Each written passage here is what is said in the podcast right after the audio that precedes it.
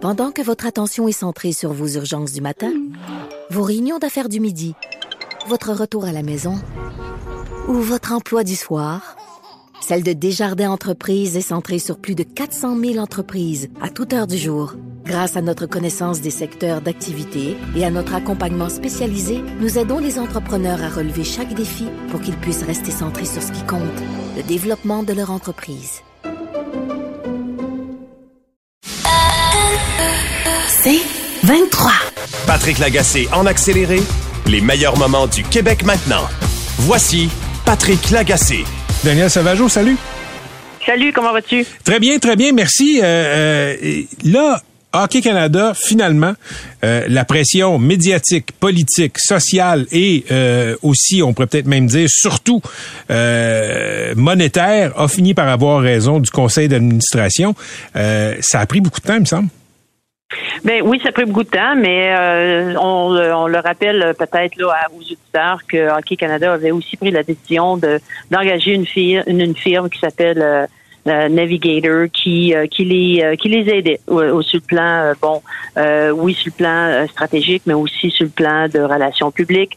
On leur a donné des conseils. Il semble que ces avenues là n'ont pas pu à tout le monde. Alors on est allé un petit peu à essai erreur pour s'apercevoir que finalement euh, de rester dans le dans le vestiaire, je vais dire ça comme ça, mhm, et de mhm. ne pas trop parler, de pas s'exposer, de pas être transparent. Mais c'était peut-être pas l'avenue à faire euh, et de pas répondre aux questions. Je pense que tout le monde disait on veut avoir des réponses. On pose des questions, on veut juste avoir des réponses. Et les réponses sont jamais venues et finalement, ben, c'est un peu la porte qu'on leur a demandé de prendre. Daniel, qu'est-ce qui vous a le plus choqué dans toute cette saga-là de Hockey Canada, de scandales sexuels étouffés par le pouvoir de l'argent? Moi, ce qui m'a le plus fâché, c'est que euh, on sait maintenant que des, euh, des événements qui est arrivé en mai 2010 et il y a eu un plan qui a été présenté et ensuite euh, la nouvelle garde, Scott Smith et ses acolytes a dit ben donnez-nous une chance de mettre en place ce plan. Mais ce plan est arrivé en août 2022. Alors s'il y a eu des événements qui est arrivé en disant oh là on est vraiment euh, carrément à côté de la traque, qu'est-ce qu'on doit faire? De mettre en place un plan dès 2018, euh, de s'assurer là qu'il était pour être livré, de laisser évidemment à un comité ou à un groupe d'enquêteurs indépendants d'aller euh, au-delà de ça. C'est une chose de demander une enquête policière. Si on a fermé, pour reprendre un terme policier, on ferme l'enquête, mais maintenant, on peut la faire aussi à l'interne. Et les associations de sport national se doit de faire au moins une enquête interne à savoir qu'est-ce qui est arrivé. Et ça, ça n'a pas été fait. Alors pour moi, ça c'est décevant lorsqu'on parle d'une organisation aussi euh, aussi importante. C'est probablement la fédération la plus importante du côté des, mhm. des jeux d'été, des sports d'été. Il y a peut-être Natation Canada. Alors pour moi, ça, ça, ça démontrait euh, une certaine arrogance un code de silence en disant mais personne ne va le savoir de toute façon. Alors est-ce qu'on devrait faire une enquête interne? On va juste continuer comme on l'a toujours fait. Et ça pour moi c'est décevant parce que les opportunités de bien faire, de mieux faire, de nommer des femmes au conseil euh, d'administration euh, autour de la table, autour du pouvoir décisionnel. Euh, on a été, on a fait des rapports justement pour dire ça prend de la mixité, ça prend du leadership, ça prend de la diversité. Et ça, ils l'ont pas fait. Alors, euh, pour moi, c'était décevant lorsque j'ai appris que, euh, oui, le plan se tenait, euh, été fait par la, la, firme qu'on parlait plus tôt, mais de ne pas l'avoir fait dès 2018, pour moi, c'est très décevant parce que c'est là, finalement, que le bateau a commencé à couler. Daniel, vous parlez de, d'avoir plus de mixité dans l'organigramme de Hockey Canada. Écoutez, je, je, vous fais quand même remarquer que la présidente par intérim du conseil d'administration, c'est une femme.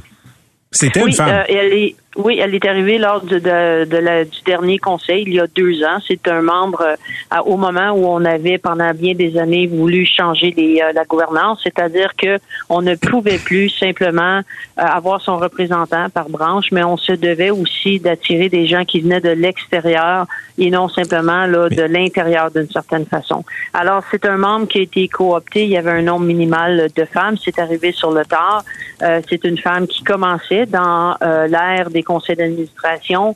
Euh, c'est une bonne personne à la base, mais en même temps, lorsqu'on on, on se laisse guider euh, par la culture qui est des, euh, qui est défaillante, ben on en fait partie. Et malheureusement, ben pour elle, euh, son poste, elle a dû démissionner parce que évidemment, elle a bien vu qu'il y avait hmm. quelque chose que soit le, le manque d'expérience et en même temps peut-être de ne pas avoir posé des questions avant aujourd'hui. C'est ça, c'est Andrea Skinner, son nom, et, elle a défendu bec et ongle Hockey Canada ces dernières semaines, ces derniers mois, là, quand même.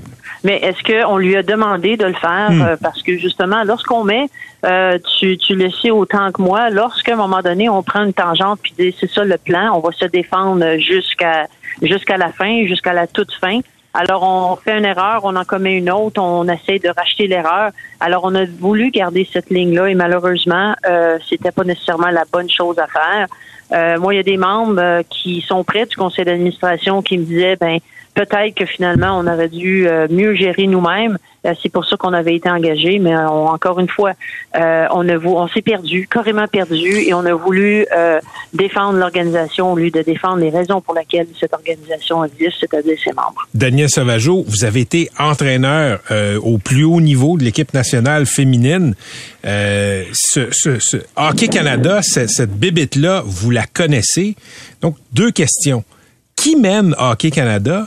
Et qu'est-ce qui mène Hockey Canada? Ben, en fait, euh, présentement, je vous dirais que c'est la firme qu'on a embauchée pour faire ce travail. Euh, avant la firme, je vous dirais qu'il y avait. Ça, c'est la firme de relations, la, firme de, relations publiques, là. Oui, e, exactement. Et avant, euh, évidemment, que, que tout ça sorte de façon médiatique et jusqu'à, disons, jusqu'au mois de mai 2000, 2022, effectivement, il y a un conseil d'administration, mais on sait très bien que les, le leadership euh, que ce soit le président, euh, Tom Rainey a joué le rôle de président et CEO à la fin, euh, et c'est Scott Smith qui était le CEO. Alors mhm. il y avait quand même deux personnes, un leadership très très fort qui guidait, influençait et euh, finalement gérait le Hockey Canada et son conseil d'administration. Mais, mais c'est quand même, je vous pose la question parce que il y a quand même un divorce avec le réel qui était incroyable chez Hockey Canada. Des pressions de partout et il y a personne qui voulait vraiment changer. On se cachait derrière des, des enquêtes. On disait pas toute la vérité alors qu'on prônait la transparence. C'est quoi la culture d'entreprise chez Hockey Canada historiquement? Ben, vous savez, j'utilise souvent le mot euh, colorblind en leadership. Euh, les gens qui sont incapables de voir les couleurs lorsqu'on leur parle de leadership, de transparence, d'imputabilité, de prendre les responsabilités, euh, de, prendre ses responsabilités, d'être là pour les bonnes raisons. ces gens-là croyaient fortement, encore aujourd'hui, croient qu'ils ont fait toute la bonne chose avec qu'est-ce qu'il y avait comme information et ils ont continué. Mais de ne pas partager l'information, de ne pas justement s'assurer que on amène toute l'information au moulin pour mieux prendre les décisions, mais ça a été géré avec un petit groupe. Euh, les gens qui travaillent présentement là, à Hockey Canada, on parle pas du leadership, c'est-à-dire la haute direction, sont meurtris, sont fatigués, essayent de porter à bout de bras une organisation qui croit, qui sont passionnés évidemment de la poursuivre pour les bonnes raisons, mais ces gens-là, on leur parle très peu. On leur dit pas où on s'en va. Alors pour moi, ce que ça me démontre, c'est qu'encore une fois, on a bien voulu gérer à quelques personnes et c'est ces quelques personnes-là qui maintient, hmm. euh, qui, qui maintient, bon, la, la, la, ligne de la transparence, mais ne dit pas tout. Je serais pas surprise, Patrick, euh, il y, a, y, a, encore des choses qui vont sortir. Daniel Sauvageau, je regarde votre feuille de route. Là. Euh, bon, vous avez entraîné au plus haut niveau, médaille olympique, médaille d'or aux Jeux olympiques de 2002 aussi. Vous avez été longtemps policière, enquêteuse aussi. Euh, diriger Hockey Canada, c'est un poste qui vous intéresse? Ben moi, ce que j'ai, c'est mon sport. J'en suis passionnée. Euh, je suis disponible pour euh, pour contribuer, à, pas ce changement, mais à ce, à ce renouveau. On se doit euh, d'aller au plus profond pour pouvoir reconstruire, et je suis prêt à contribuer. Est-ce que votre téléphone a déjà sonné? Mon téléphone a sonné pour des gens qui aimeraient que j'y sois, mais maintenant ceux et celles qui prendraient cette décision-là, non. OK. Euh, est-ce que est-ce que est-ce que c'est possible que quelqu'un comme vous du Québec, euh, avec votre profil, aboutisse à la tête de Hockey Canada? Est-ce que vous êtes dans les bons réseaux pour vous faire nommer là? Ben, c'est le, réseau, c'est la question qui euh, pose que, que, vous posez qui est intéressante parce que pour arriver là, Euh, il faut d'abord connaître le processus de nomination. Euh, on sait présentement qu'il y a un comité dit indépendant qui euh, sont ils sont à identifier des gens qui pourront composer le prochain conseil d'administration. Ça, c'est au niveau du conseil d'administration. Ensuite, le conseil d'administration, présentement, on sait qu'il y a des gens qui sont en intérim. certaines de ces personnes-là, je dois vous dire que je suis quand même assez surprise de les voir encore là. Comme qui? Et pourquoi ne pas ne pas euh, nommer un comité dit indépendant euh, qui pourrait arriver à dire ben euh, pour les les 4, 5, 6 prochains mhm. mois, on va gérer Hockey Canada au quotidien. On va ouvrir les filières, on va ouvrir les bureaux, on va vraiment faire en sorte là, que c'est un, un on, on, rouvre les murs même et faisons le ménage. S'il faut changer l'électricité, on le fera. S'il faut changer tout, on le fera aussi. Euh, mais en même temps, je pense qu'il faut, il faut vraiment tout sortir les cartes puis ensuite de voir lesquels euh, qui vont euh, qui vont jouer. Mais maintenant, qui a vraiment autorité sur Hockey Canada Le conseil d'administration est parti. On va peut-être en nommer quelques-uns intérim pour pouvoir continuer à gérer euh, légalement la corporation en intérim. J'aurais aimé aussi voir potentiellement un comité dit complètement indépendant hmm. d'arriver en disant on a assez d'expérience.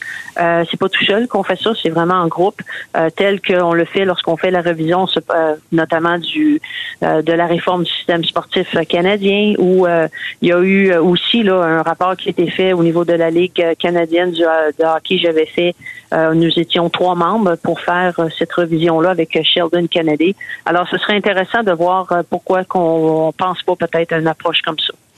Vous vous êtes dit surprise de la présence de certains membres euh, à qui vous faisiez allusion?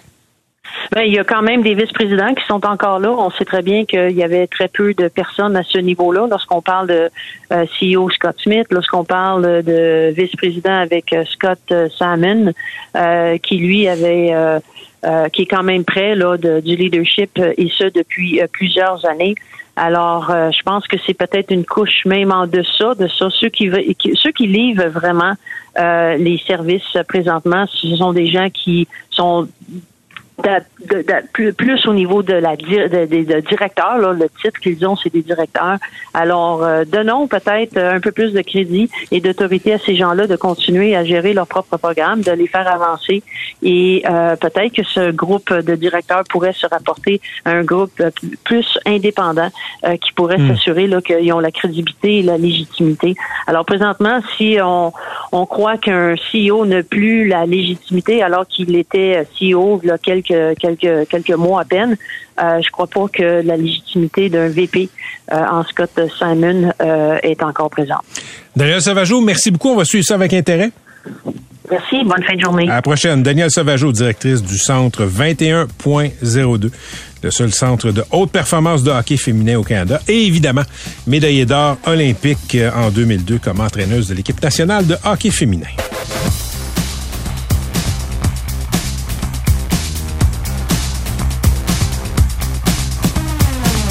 Vous voulez plus de balado C23? Rendez-vous dans la section balado du 985fm.ca ou dans l'application Cogeco Média. Tous nos balados sont aussi disponibles sur Apple et Spotify. Pendant que votre attention est centrée sur cette voix qui vous parle ici, ou encore là, tout près ici, très loin là-bas, Celle de Desjardins Entreprises est centrée sur plus de 400 000 entreprises partout autour de vous. Depuis plus de 120 ans, nos équipes dédiées accompagnent les entrepreneurs d'ici à chaque étape pour qu'ils puissent rester centrés sur ce qui compte, la croissance de leur entreprise. Patrick Lagacé en accéléré, les meilleurs moments du Québec maintenant. Voici Patrick Lagacé. Paul Saint-Pierre Plamondon, le chef du Parti québécois, est avec nous. Monsieur Saint-Pierre Plamondon, bonjour. Oui, je suis là. D'abord, euh, ben, écoutez, je sais, ça fait quelques jours, mais félicitations pour votre victoire dans Camille, euh, dans Camille Lorrain. Ben, merci infiniment. Je suis justement dans le comté de Camille-Lorrain en train de chercher un local. tu deviendras le bureau de circonscription. Donc, euh, c'est déjà commencé. Ben, bonne chance avec ça. Écoutez, on va commencer avec euh, le dossier qui vous met euh, dans l'actualité là, ces jours-ci, ces heures-ci, celui du serment que les députés québécois doivent prêter, au, prêter allégeance au nouveau roi Charles III. C'est la tradition au Québec, ça fait partie du protocole. Vous ne voulez pas le faire. Est-ce que vous avez trouvé une sorte d'échappatoire pour ne pas le faire, ce serment d'allégeance? Ben, de plus en plus de juristes euh, des quatre coins du Québec euh, s'expriment et, et voient la même chose que je vois, à savoir qu'il y a un espace pour permettre à un élu de siéger sans pour autant faire le serment au roi d'Angleterre, parce qu'il y a un serment déjà prévu envers le peuple québécois. Donc, dans la mesure où je prête allégeance au peuple québécois, le deuxième serment qui ne découle pas des lois québécoises, qui est en fait introuvable comme obligation dans les lois puis les règlements de l'Assemblée nationale, ben, se pose la question, est-ce que c'est à l'Assemblée nationale de veiller à l'application de, de l'acte d'Amérique du Nord de 1867 et de la common law, de Mm, l'intérêt de la mm. couronne britannique?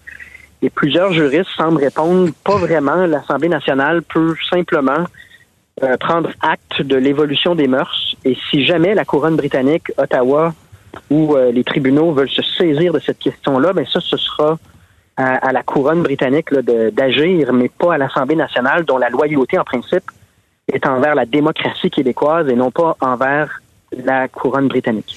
OK, euh, je, je permettais que je vous pose une couple de questions là-dessus. Je veux dire, l'équipe de René Lévesque, je pense que c'était en 73, euh, Exact. avait, avait pas voulu prêter le serment d'allégeance euh, à la reine d'Angleterre.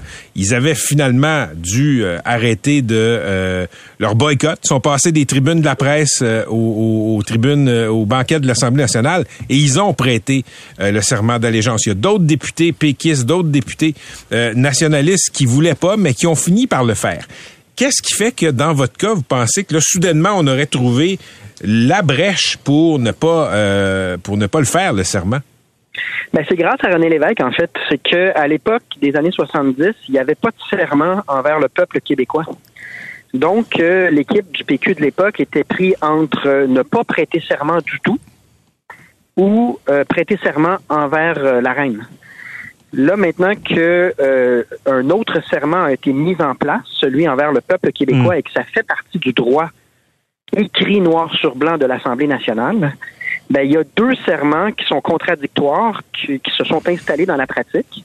Et moi, ce que je prétends, c'est qu'il y a un des deux qu'on peut laisser tomber parce que c'est un conflit d'intérêts. On peut pas être loyal envers le peuple québécois en même temps qu'on est loyal envers la couronne britannique.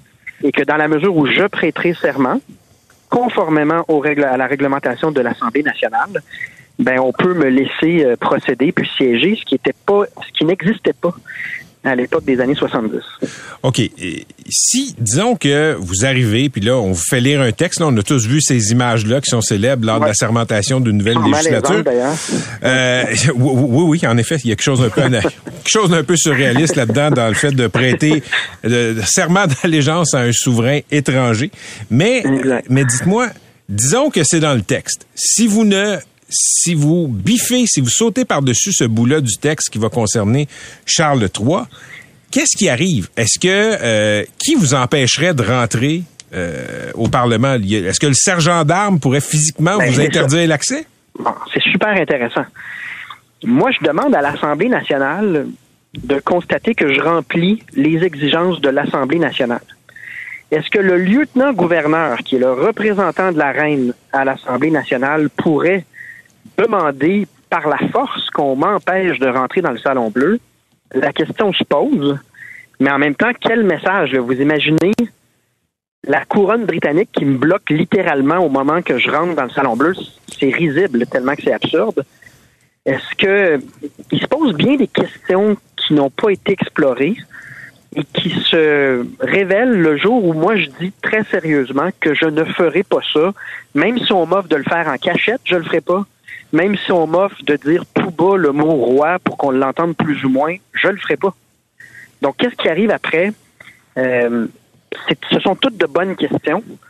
Euh, vous me connaissez, là, je suis pas un gars. euh, je, je ferai jamais quelque chose de qui met en danger le fonctionnement de l'Assemblée ou la sécurité. Là. Mais se pose la question est-ce que vraiment quelqu'un va me bloquer alors que je suis élu, confirmé par Élection Québec? Est-ce qu'il y a vraiment quelqu'un qui physiquement me bloquerait l'accès à mon siège de député Je, posais la question. euh, c'est ce n'est surprenant tellement que c'est un peu impensable, mais je n'ai pas de réponse. Tout ce que je sais, c'est que j'ai pris un engagement qui est fondé sur un raisonnement qui est très valable et je vais tenir cet engagement-là.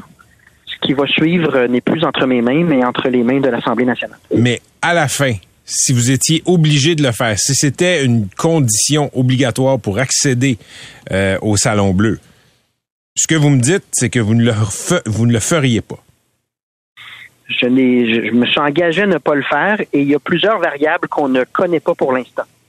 Est-ce qu'une motion unanime de l'Assemblée nationale viendrait changer la donne? Est-ce qu'on peut faire un projet de loi de quatre articles qui suspend l'obligation de loyauté envers le roi? Est-ce qu'on peut imaginer l'intervention euh, des tribunaux pour faire un renvoi? Est-ce qu'un comité de réflexion pourrait être mis sur pied pendant que moi je commence à siéger, le temps qu'on débroussaille tout ça? Je peux identifier sept, huit scénarios différents. Et pour l'instant, je ne sais pas lequel de ces scénarios-là va advenir. Donc, avant de m'engager à quelque chose, évidemment, je vais poser le premier geste, qui est de me pointer le vendredi 21 et de prêter seulement allégeance au peuple québécois sans, en, tout en refusant toute allégeance euh, ou loyauté envers le roi d'Angleterre. ensuite, on, verra ce que ça a comme conséquence ou comme effet d'entraînement. Là, les, gens m'écrivent en temps réel, puis euh, je conviens avec vous que c'est un échantillon qui n'est pas représentatif, mais les gens disent que ce sont des niaiseries. Qu'est-ce que vous répondez à ça? Ben, c'est un peu de dire que la démocratie est une niaiserie, que les convictions euh, sont une niaiserie, que l'histoire du Québec, qui en est une de domination coloniale par l'Empire britannique, la loi sur les Indiens euh, vis-à-vis des Autochtones qui est toujours en vigueur, comme si tout ça n'était pas vrai. Puis, moi, je conviens que c'est pas la question la plus pressante vis-à-vis des changements climatiques, le français, la crise du logement. C'est simplement que c'est la première étape qu'on m'impose et j'ai pris un engagement et ça me tente absolument pas de faire l'inverse de ce que chaque quoi je me suis engagé pendant plusieurs années. Donc, l'ordre des choses, c'est pas ma volonté, mais simplement que j'ai une échéance qui est le 21 octobre où on me demande de prêter loyauté et allégeance au roi d'Angleterre et j'ai toujours dit que je ne le ferai pas. Et donc, pour moi, c'est simplement une question de cohérence. Ben, bonne session parlementaire si vous euh, arrivez à accéder au Salon Bleu, euh, Monsieur euh, Saint-Pierre Plamondon. Merci beaucoup. Salut, bonne journée. Paul Saint-Pierre Plamondon, chef du Parti québécois.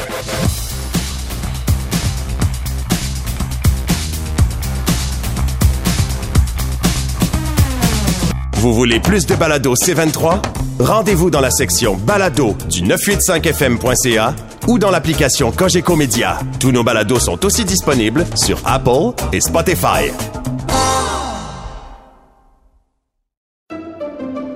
Pendant que votre attention est centrée sur vos urgences du matin, vos réunions d'affaires du midi, votre retour à la maison ou votre emploi du soir, celle de Desjardins Entreprises est centrée sur plus de 400 000 entreprises à toute heure du jour. Grâce à notre connaissance des secteurs d'activité et à notre accompagnement spécialisé, nous aidons les entrepreneurs à relever chaque défi pour qu'ils puissent rester centrés sur ce qui compte, le développement de leur entreprise.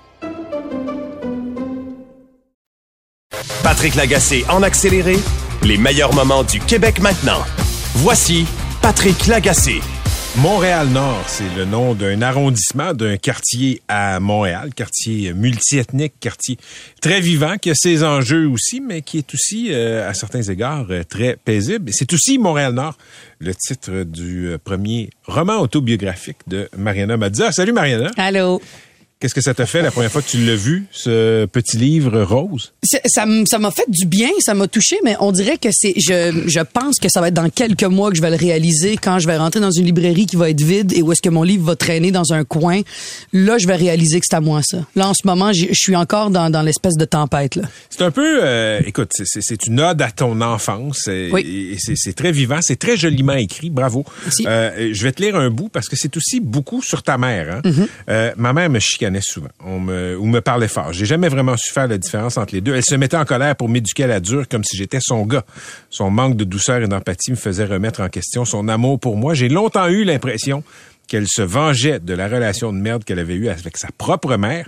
Elle me traitait comme ma mère l'avait traité, mais comme sa mère l'avait traité, mais en moins pire j'ai souvent éprouvé un sentiment d'injustice envers les punitions qui m'étaient infligées. Et là, le bout intéressant arrive. Mon frère rentrait en retard, ma mère lui en glissait un mot et c'était terminé. Je rentrais en retard, j'étais systématiquement puni. Mm. Ta mère, est-ce qu'elle va le lire? Ma mère l'a lu, elle a pleuré à chaque page.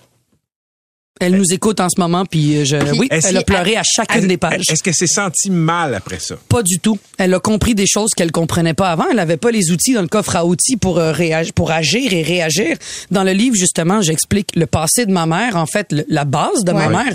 Le, le- on lui a pas permis d'avoir cette vie libre. Fait que quand elle est arrivée ici, qu'elle a vu cette espèce de liberté, elle, elle avait encore euh, des outils défectueux d'une vie qui est pas libre. Elle a essayé de faire du mieux pour moi, mais c'est un, un, un ode ou une ode à ma mère? C'est Une un, ode. une ode à ma mère, mais je voulais aussi qu'elle comprenne que les fois que je pleurais ou les fois où est-ce que je m'insurgeais contre elle, c'était pas par caprice, c'était parce qu'il y avait des choses que je pouvais mais- pas expliquer. Moi, je veux savoir ton, ton état quand tu l'as écrit parce que, tu sais, euh, avec la question de Patrick vient aussi, est-ce que tu t'es euh, parfois censuré par peur de lui faire mal? Est-ce Oui. que tu avais une liberté totale d'écrire tout ce que tu voulais? J'avais une liberté totale. J'ai écrit la liberté totale et avec Stéphane Dompierre, mon éditeur, on a révisé des phrases pour que ça soit le, le, le plus équilibré dans l'émotion. Je voulais pas avoir des émotions intenses. Euh, et ma mère a lu le livre. Ma mère, je lui, je, je la téléphonais peut-être aux deux jours pour lui dire, tu te rappelles tout ça? Ça, c'est correct? Ça, je peux-tu en parler? Ça, ça va-tu te déranger? Fait que j'ai eu son approbation tout au long de la création. censuré quelque chose?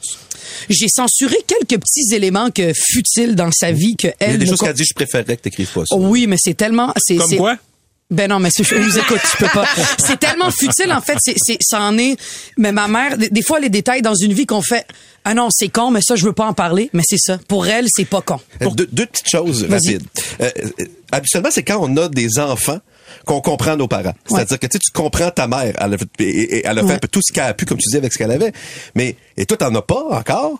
Comment tu fais pour comprendre ta mère sans avoir fait cette, étape-là? Je lui parle à tous les jours, deux fois par jour. Je la vois trois fois par semaine depuis 32 ans dans ma vie. Je- C'est pas juste ta mère, c'est C'est ma meilleure amie. ta meilleure amie. C'est ma meilleure amie. Puis, euh, Même ça on- t'a brassé, ta meilleure amie. Ah, mais une chance qu'elle m'a brassé. Je serais pas l'humain que je serais aujourd'hui. Mais, mais ça veut dire qu'il y a de quoi qui il y a comme un lien que, qui s'est un peu brisé entre la relation mère-fille. Oui, parce absolument. Que, je veux dire, pour le nombre de fois où je me suis chicanée avec ma mère, ça va toujours rester une mère. Donc, l'autorité, ça veut dire que toi, t'as enlevé ce palier-là. Oui, mais elle a le désir d'évoluer. Elle a le désir de comprendre. Je vais toujours me rappeler d'une conversation qu'on a eue ensemble dans le Sud il y a une couple d'années où est-ce qu'elle m'a dit, moi, je suis anti-féministe. Puis je lui ai dit, qu'est-ce que tu veux dire?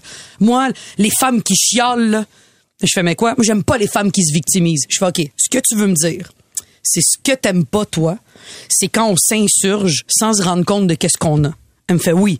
T'aimes l'égalité? Oui. Tu veux te payer comme un homme pour le même métier? Oui. Elle fait, fait que t'es féministe, maman. Elle fait, OK, je savais pas que c'était ça. Moi, je pensais qu'il fallait qu'on soit fâché parce que, oh, il y a des choses qu'on n'a pas. Fait qu'il y, y a des choses qu'elle veut comprendre. Elle veut qu'on lui explique.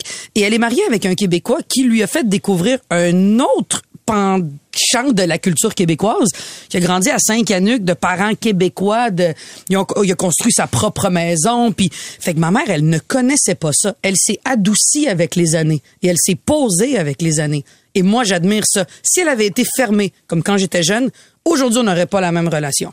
Aujourd'hui, elle veut le savoir. Elle veut comprendre. C'est de moins en moins tabou, l'argent. C'est de moins en moins tabou, la sexualité. Euh, elle le comprend maintenant quand je dis, maman, j'ai pas envie de te parler de ça. Elle n'insiste plus. Elle sait qu'elle va attendre. Et je vais lui en parler après. OK, euh, t'es, t'es une, on va dire multidisciplinaire, mais ta base, c'est l'humour. Tu fais plein d'autres choses. La base qu'on m'a connue, c'est l'humour. Oui, oui. Écrire un livre, euh, c'est probablement dans le milieu artistique la chose la moins payante à faire. Mm. C'est ce qui demande le plus de, de temps, de jus de trip aussi. Hein. Tu, tu mets, tu mets ton âme là-dedans. Pourquoi? Pourquoi un livre? Pourquoi ce livre? Parce que j'aime la lecture, puis je voulais écrire quelque chose que j'aurais aimé lire. Je- J'aime créer les choses que j'aurais aimé consommer moi en tant qu'artiste. Le show d'humour que j'écris, c'est un show d'humour que si je vais dans la salle puis je m'écoute, je vais me trouver drôle. On va dire que c'est de l'égomanie. Moi, je dis que c'est plus euh, de confirmer qu'on a du talent puis d'admirer les capacités qu'on a à le faire. Donc, t'aurais aimé lire ça. Oui, absolument. J'aurais aimé lire ça jeune. En habitant à Montréal-Nord, Ouais. parce qu'il n'y avait pas ce genre de livre comme Caroline Dawson, là où je me terre. Il n'y en avait pas de livre comme ça à mon Mais tu sais époque. que ça pourrait être un film. Absolument. Moi, je, Absolument. moi, je le voyais comme, je me disais, ça, ça pourrait devenir un très beau projet de, film. Mais ça, c'est le premier d'une trilogie, parce que je voulais garder le suspense. Je voulais garder... euh, Beaucoup, de- beaucoup de gens ont des questions par rapport à ce, à ce livre-là. Les réponses vont être dans le deuxième et le troisième. OK, 16h35, on te garde euh, pour euh, la pause, et même pour, pour finir l'heure. OK. 16h40 de retour en studio avec Mariana Mazza, on la connaît comme humoriste. Elle est maintenant, est-ce que je dis autrice ou auteur? Les deux sont bons, mais moi, j'aime mieux auteur. Ouais, moi Parfait. aussi. Auteur de Montréal-Nord. Oui. Euh, mes camarades ont plusieurs Oui, questions. ben moi, j'ai- j'ai- écoute, je me suis arrêtée à une phrase qui est au début de ton livre. Tu dis vouloir être aimé, mais pas tout le temps, juste quand j'en ai besoin. Je me, Mm-hmm. là, je me disais, mon Dieu, qu'elle devait être exigeante comme enfant. Pas du tout. Pas du tout. Mais ça, c'est en prenant du recul que j'ai écrit cette phrase-là. Je, je ne pouvais pas mettre le doigt là-dessus quand j'étais jeune. OK, parce mais que je, un, je te trouvais hyper allumée, puis deux, je me disais, Non. si t'es conscient de ça, tu dois être pas du monde. Non, pas du tout. Même que je, je, la, la, la- je, je m'en rendais compte en pleurant. Ma façon de d'être heureuse qu'on m'aime, c'était de pleurer pour aucune bonne raison. Je savais pas comment l'exprimer. Je, je, je le sais pas ce que j'avais, je le sais pas ce que j'avais, j'essaye encore de le découvrir. C'est comme si on me donnait tellement d'attention. Là, ça me faisait paniquer, mais quand on m'en donnait plus, j'allais la rechercher. C'est vraiment très paradoxal. Parce que tu parles d'un épisode où tu reçois une chaîne avec un cœur Ouais. qui est euh, le, le conjoint de, Ouais. de ta mère qui te l'offre. Tu dis, en, en général, ce serait un acte D'amour. Puis là, t'es tellement malade. Écoute, je, je lisais, puis je me disais, ben voyons, mais pourquoi, mais pourquoi, mais pourquoi? Euh, Est-ce que ça t'a suivi tout le temps? Ça m'a suivi toute ma vie, ça me suit encore aujourd'hui. Quand on m'aime puis qu'on me dit qu'on m'aime, on dirait que j'ai de la difficulté à le croire à 100%. Tu rejettes les gens? Je rejette pas les gens, mais à l'intérieur de moi, je rejette le sentiment d'être aimé. Je je- j'ai peur que ce soit pas vrai, j'ai peur que ce soit superficiel. C'est la peur de l'abandon, c'est la peur de ne jamais retrouver cette phrase-là. Et quand je prends du recul avec les thérapies que j'ai fait et tout ça, je me rends compte que c'est ben oui, c'est c'est le père qui a pas été là. J'osais pas le dire, mais Ben oui, c'est le père. Absolument. Tout tourne autour de ça, mais je veux pas réduire mon mal et mes, et mes petites avec mon père. T'aimes pas te victimiser, toi? Ben, je veux pas victi- je veux pas me victimiser par rapport à une personne qui a jamais été dans ma vie. C'est comme si tu serait- donnais du pouvoir. Je veux dans pas lui donner du pouvoir, il est mort. Je veux, je veux plus rien savoir de lui. Puis ta mère avait peut-être pas tort qu'il aurait été un très mauvais père. Probablement pire s'il était resté avec vous. Je serais pas où est-ce que je suis en ce moment. Je pense que je serais en train de m'occuper de lui ou j'aurais tombé dans la drogue ou dans, et dans l'alcool avec lui. Probablement. Ben, ben, j- j'aurais peut-être voulu l'aider. Peut-être que j'aurais voulu l'aider. Peut-être que ça serait ça un autre livre. Qu'est-ce qui serait arrivé si j'avais décidé de, s'il avait décidé de rester? Est-ce que j'aurais voulu l'aider? Est-ce que j'aurais voulu aller vivre avec lui? Est-ce que j'aurais commencé à boire? Est-ce que j'aurais voulu le sauver? Est-ce qu'il se serait suicidé puis ça l'aurait scrappé le reste de ma vie? J'aime mieux m'en tenir à, T'aurais peut-être voulu faire jouer le père avec ta mère, quelqu'un qui n'existait pas, Ah, etc. Aujourd'hui, je regarde et je me dis, ma mère a été le meilleur père que j'ai eu. Et ça, d'ailleurs, c'est une de mes Wow, questions. wow, wow, attends. Excellente ligne. Ouais. Ouais. Ma mère a été le meilleur père que j'ai que j'ai jamais eu. Ouais, Parce que J'aurais les dû écrire jeunes- ça dans le livre. Tabarouette. Ouais, mais tu l'as De- quasiment dans écrit. deuxième. Parce que les jeunes qui vont lire ça, là, il y a des choses pas à la mode là-dedans, Mm. dont euh, la rigueur, euh, la, la, la, Mm. ta mère était très autoritaire et euh, il- elle t'a donné des lignes et tu rends ça de manière positive. Tu avais Mm-hmm. besoin de cette euh, autorité-là. Quand tu viens d'un milieu comme Montréal-Nord, où est-ce que le, le, Mais c'est pas à la mode en ce moment, sais. Nos enfants sont nos meilleurs amis. Ah, mais moi, je m'en crise de qu'est-ce qui est à la mode. Moi, je, je déteste en ce moment de la façon qu'on éduque les enfants et je ne suis pas mère et je ne juge pas les parents. Je, je, je, je donne une opinion par rapport à ce que j'observe. Moi, j'étais dans une époque où est-ce que quand t'avais 58 t'avais 58 Tu coulais. J'aimais ça. Puis si tu rentrais à 11h, tu rentrais à 11h. Tu rentrais pas à 11h15. Ah, je rentrais à 11h15 puis je me faisais vraiment chicaner. J'ai mangé des taloches, là. Moi, j'aime, j'aime Attends, l'exigence. oh, Ça mange des vrais taloches? Ben, c'est pas des coups de poing, là. J'ai mangé des taloches euh, mentales. ma mère, écoute, je peux pas le dire. dis-le à ta Ah, face, ah, ben parce non, ma mère m'a donné des petites claques sur les fesses, puis jamais j'ai sorti en courant en faisant ma mère va frapper. J'avais besoin de ces claques-là pour me redresser parce que j'aime l'autorité. J'aime, j'aime autant que je ris de l'autorité quand je deviens adolescente. J'aime l'autorité, j'aime la structure, j'aime rentrer et sentir que je suis encadrée parce que quand je sortais des murs de mon école secondaire, c'était le Far West. Dès que je rentrais dans un autobus, je me sentais en sécurité. De la marche de l'autobus à chez moi, c'était le Far West. Dans ma maison, c'était l'autorité. Moi, mes refuges, c'est où est-ce qu'il y avait une autorité, où est-ce qu'il y avait une façon de fonctionner et où est-ce qu'il y avait quelqu'un qui dirigeait. J'aime pas la cacophonie. J'aime quand il y a quelqu'un qui dirige et il faut qu'on l'écoute en bon soldat. L'autre refuge, c'était la bibliothèque et les livres. Oui, il fallait pas parler fort, fallait ranger le livre où est-ce qu'il était, fallait pas plier les pages, fallait le rendre à la bonne à la bonne journée. Ça revient encore avec la rigidité.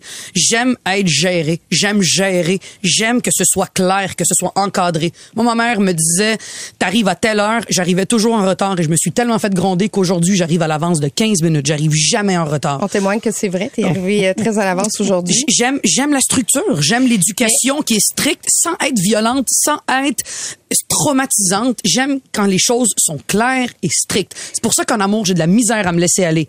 Moi, quelqu'un qui dit, je sais pas, on verra, bye. Moi, j'ai besoin de savoir, on se marie dessus, on s'aime ça, on a des enfants? Qu'est-ce qui se passe? Il y a, il y a aussi un, un rapport avec l'argent qui est intéressant parce que tu parles beaucoup que tu viens d'un milieu défavorisé Ah, et, et à un moment donné, il y a un comparable avec une autre famille qui Oui. Mm. était plus pauvre que vous. Puis tu disais, ça me rassurait de savoir Qu'il y en avait des plus pauvres que nous. qu'il y en avait des plus pauvres que nous. Ton rapport avec l'argent maintenant, il est lequel? Qu'est-ce que tu veux savoir? Euh, est-ce que tu es capable d'avoir du plaisir à gagner beaucoup de sous? Ah, est-ce que, oui. est-ce que tu compenses pour le manque d'argent que vous avez peut-être eu? Moi, ce que je peux dire, c'est que l'argent que je fais aujourd'hui, je l'utilise pour me rendre heureuse et pour rendre heureuse mon entourage. J'ai pas peur de dire que je fais de l'argent dans la vie. que J'en fais beaucoup plus que la moyenne des gens parce que je fais un métier qui demande euh, à des humains de se déplacer. À coût de 50 pièces un billet, quand le monde se déplace, faites le calcul, tu fais de l'argent. Je paye beaucoup d'impôts, ce qui me rend heureuse parce que je suis dans un pays où est-ce que je sais que je vais être géré par le système de santé s'il arrive quelque chose. Je fais ma part à la société et je pense que le divertissement que je procure au monde, j'aime le procurer à mes amis. J'aime mère, dépenser tu mon argent. T'as-tu pris ta mère à un moment donné dire, regarde, on, Ah, ma mère, je on, la gâte. on- on va, on va compenser pour Ma tout mère, ce qu'on a vécu. je compense pas pour tout ce qu'on a vécu parce qu'on a manqué de rien. C'est ça aussi la nuance. On peut être pauvre et ne manquer d'absolument rien. Je disais tantôt que tu te victimises jamais. On lit Non. ça et tu ne te victimises jamais. Ma mère raconte sa vie comme elle raconterait une balade au Costco Mm-hmm. et tu fais ben non, c'est une balade en Iran pendant qu'il y a des bombes qui te tombent sur la tête. Moi, j'ai grandi dans ça. C'est pas parce qu'on est pauvre qu'on n'est pas heureux et qu'on ne manque de rien. J'ai mangé à ma faim, je me suis habillée au dernier modèle. J'ai été capable de répondre, j'ai eu des bonnes notes à l'école et si tu rentrais chez moi, c'était propre, c'était rangé, organisé, les lits étaient faits. Alors non, j'ai jamais senti que j'étais pauvre. T'as dit tantôt que, tu sais, je vais faire le, le meilleur punch pour ton livre, je pense. T'as dit tantôt que t'as écrit le livre que t'aurais aimé lire. Et moi, c'est très rare que je vois ça, tu sais, parce qu'on on reconnaît ton style, mais c'est pas du tout dans l'humour, mais c'est dans le... Mais il y a une chose, c'est le rythme. Et le fait de faire des chapitres aussi courts, tu crées un rythme, et aussi dans la manière que t'écris, je pense que c'était voulu, il y a un rythme. Mais ça, t'as un style, et c'est très dur de trouver son style. Donc, si vous voulez lire ce livre-là, vous allez trouver un rythme, et c'est très intéressant, je vous le conseille. Voilà. C'est très gentil. OK, on finit euh, l'heure avec euh, Mariana Mazza qui est ici pour nous parler de Montréal-Nord, son premier roman autobiographique. Quand je te dis Montréal-Nord, à quoi tu penses spontanément? Spontanément, je pense à pauvreté plus que violence. Parce que euh, je retourne souvent à Montréal-Nord voir des amis, puis c'est les mêmes rues qui ont pas changé. Montréal-Nord, en fait, le côté dangereux, c'est 300 mètres. Tu peux calculer ça en 300 mètres si tu rassembles les rues dangereuses. Il y a, il y a beaucoup de jeunes familles, il y a beaucoup d'immigrants. Quand tu te ghettoises parce que tu, tu, tu sais où est-ce qu'il faut que tu ailles quand tu émigres, les gens vont voir ça comme un danger parce que ça fait peur de les voir en gang, de sentir les odeurs, de, de les voir marcher avec leur sac. On voit ça comme sont dangereux. Il y a des rues dangereuses, comme il y a des rues dangereuses dans Schlag, il y a des rues dangereuses dans, dans le centre-ville de Montréal. De ce temps-là, en passant, il y a des rues dangereuses Il y a des rues dangereuses partout. Puis il y a des rues dangereuses à Longueuil. Mais à Montréal-Nord, ce qui arrive, c'est que il y a des Noirs, puis il y a des Arabes, puis il y a des Latinos, puis ça parle d'une autre langue. Puis ça, ça fait peur au monde. Et ça, je l'ai vécu même quand j'étais jeune. Le monde avait peur d'eux. Le monde avait peur d'eux parce qu'ils se tiennent en gang, puis ils parlent fort, puis ils écoutent de la musique forte, puis ils rient fort. Ça fait peur de passer à côté d'eux. Hey, moi, je savais même pas si j'étais avec les Arabes ou les? Latinos. Là, j'étais entre les deux, puis j'étais comme battez-vous pas trop, j'étais en milieu là. C'était un, c'était un mélange. Ben oui, moi, j'allais à Calix-à-la-Vallée, l'école la plus multiethnique sur l'île de Montréal, puis le- les, les minorités étaient des Québécois. Ah, As-tu aimé ça, grandir à Montréal? Oh my God, oui. Je- oui, parce que j'étais la petite sœur de tout le monde. Moi, j'étais la petite sœur de tout le monde. Moi, j'étais la grande gueule qui jouait au soccer, qui s'en foutait de tout le monde. Fait que tout le monde me frottait un peu la tête comme si j'étais le petit frère du monde. Est-ce que j'ai aimé ça? Oui. Est-ce qu'il y a des moments où j'ai eu un peu peur? Oui, parce qu'il y avait des bagarres énormément.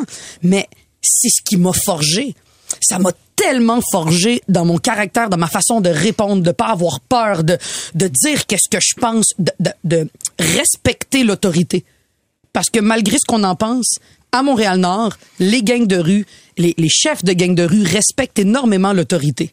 Ils sont en symbiose d'une certaine façon. C'est surprenant ce que tu dis là. Moi, je pense, il y a une certaine, ben, il y a un respect parce qu'ils veulent garder l'ordre, ils veulent pouvoir faire leur magouille sans se faire chier avec eux. Qui savent l'autorité, c'est très bien c'est qui les magouilleurs.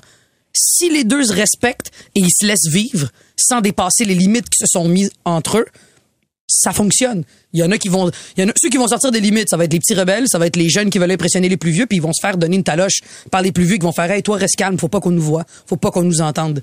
C'est ça aussi. Il y a, il y a- c'est quand même ordonné. Aujourd'hui, je pense que ça l'est vraiment moins. Parce que les chefs, comme Maria Mourani disait dans une entrevue, les chefs de ces gangs-là sont plus là.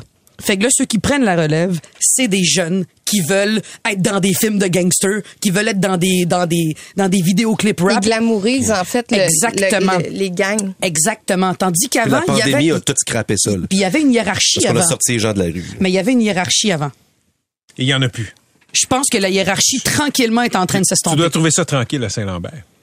C'est très tranquille, mais j'ai croisé un itinérant tout à l'heure en vélo. Et il m'a demandé du change. J'ai dit, j'ai une et cinquante. Il m'a dit, ben, peux-tu me payer un sandwich à la place? J'ai dit, au prix que les sandwichs sont à Saint-Lambert, il m'a donné une et cinquante. T'aurais pu aller payer un sandwich. T'es-tu malade? Merci d'avoir été avec ma nous. maison. Ton livre s'intitule Montréal Nord. Merci, Mariana Mazza. Hey, merci à vous pour tout ce temps-là. À lire. Vous écoutez les meilleurs moments du Québec maintenant. Tu veux nous parler de l'Ukraine? Ouais, ben écoute, je trouve qu'on ça me fait rire les gens sur les réseaux sociaux qui disent on en parle trop, on en parle trop. Un, on n'en parle pas trop. Deux, là, c'est, je pense qu'on est tombé dans l'étape 2 de la guerre. Euh, bon, vous savez que les Ukrainiens ont réussi à attaquer le fameux pont, n'est-ce pas, le, le- le pont en nord de Qui, Poutine. Qui relie la Russie à la Crimée. Ce qui fait que Vladimir est fâché. Ça fait que là, Vladimir, il bombarde euh, que le Calvins. Et ce qui m'inquiète, c'est que là, il a commencé à cibler euh, les euh, tout ce qui est ressources naturelles, euh, énergie, euh, centrales hydroélectriques. Et l'hiver s'en vient en Ukraine. Donc, on sait que les Ukrainiens sont motivés, c'est le moins qu'on puisse dire. Mais avec l'hiver qui s'en vient, ça sera pas facile. Et moi, depuis le début, je le dis, il faut parce que la Russie va perdre cette guerre-là, on le sait. Mais le problème, c'est dans combien de temps, après combien de morts et euh, dans quelle situation. Donc, il faudrait qu'on commence à penser à une situation pour sortir euh, la Russie de là, pour pas qu'ils perdent totalement la face. Parce que là, Vladimir Ouais, Poutine va faire mais- à peu près n'importe quoi. Je sais, j'attendais ton mais.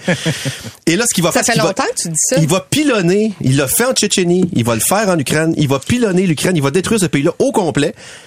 Je sais depuis le début que c'est une guerre absurde parce qu'il ne réussira jamais à prendre le contrôle de l'Ukraine. Les 40 millions d'Ukrainiens qui sont encore sur place ne veulent pas de la Russie. Donc, c'est un projet impossible.